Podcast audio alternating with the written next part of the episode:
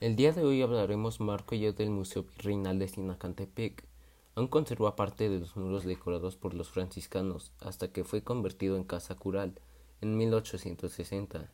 En 1934 fue declarado Monumento Nacional y en 1977 el gobierno del Estado de México inició los trabajos de remodelación que concluyeron en 1980. Además resguarda el archivo parroquial de 1602 a 1971 que es la evidencia histórica de un pueblo en su desarrollo religioso, político y social. La capilla abierta que se encuentra en la entrada del museo sirvió para el culto de los indígenas convertidos a la nueva religión.